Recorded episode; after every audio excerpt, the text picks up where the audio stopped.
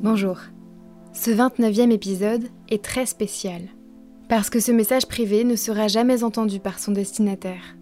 Mais il sera écouté par vous tous, et c'est la plus belle façon de lui rendre hommage.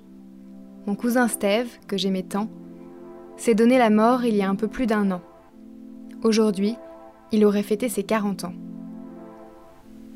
C'est important pour moi de prononcer le mot suicide, surtout en ce moment où la fragilité psychologique de certains est mise à rude épreuve. Et j'aimerais que cette souffrance ne soit plus un tabou, qu'on parle de ces drames. Alors prenez des nouvelles de vos proches, de vos amis, et prenez soin de vous. L'auteur du jour s'appelle Noémie, c'est la femme de Steve. Une femme incroyable, toujours apprêtée, à l'écoute, douce et chaleureuse. Et depuis le 5 février 2019, c'est une maman qui se bat quotidiennement pour continuer de vivre. Elle m'a confié ses pensées et j'ai fait de mon mieux pour les rassembler dans ce texte. Mon amour, je réfléchis depuis plusieurs jours à écrire un message pour ton anniversaire. Mais par où commencer? Par le début de notre idylle, tout simplement. C'était en 2001. Nous étions encore étudiants. Un regard a suffi. Ta famille m'a rapidement adoptée. J'étais une pièce rapportée mais dans le regard de Yoko, qui était haute comme trois pommes, je pouvais déceler toute son admiration. Et c'est dans cette famille si unie que je puise une partie de ma force aujourd'hui pour rester debout, pour élever nos enfants et te rendre fier. Je me souviens de tous ces bons moments passés ensemble. Notre premier appartement dans le centre-ville nantais et ce sentiment délicieux de commencer une vie à deux. Je me souviens de ce projet fou qui nous a tenus en haleine pendant deux ans, transformer un hangar en loft. Un sacré challenge pour bâtir notre nid douillet. Nous avons profité de ces années, rien qu'à deux, en amoureux. Et puis je me souviens de notre mariage précipité parce qu'Eliot était sur le point de naître. C'était il y a dix ans. Quatre ans plus tard, Capucine débarquait pour faire chavirer nos cœurs une seconde fois. Mon ange, je me souviens de ta générosité, de ta beauté, de ta force, de ton intelligence, de ton soutien.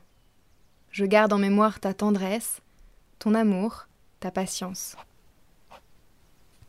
À toi, mon héros au regard si doux, j'ai toujours éprouvé une grande fierté de partager ta vie.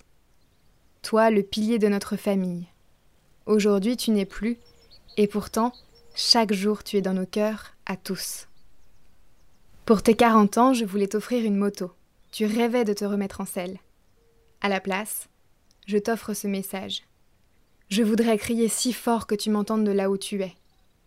Je veux te dire que nous serons toujours liés, que mon amour ne cessera jamais, et que toutes ces années de bonheur resteront gravées à jamais dans mon corps et dans mon cœur. Le véritable bonheur, écrit Daisaku Ikeda, n'est pas l'absence de souffrance, car vous ne pouvez espérer un ciel sans nuages jour après jour.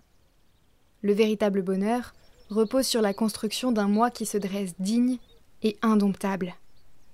Le bonheur, cela ne signifie pas que l'on ait une vie libre de toute difficulté, mais que quelles que soient les difficultés qui surgissent, vous trouviez, sans être le moins du monde perturbé, le courage inébranlable et la conviction pour les combattre et les surmonter. Alors ce bonheur indestructible, on se bat tous les jours pour l'entretenir. Je t'aime mon Steve.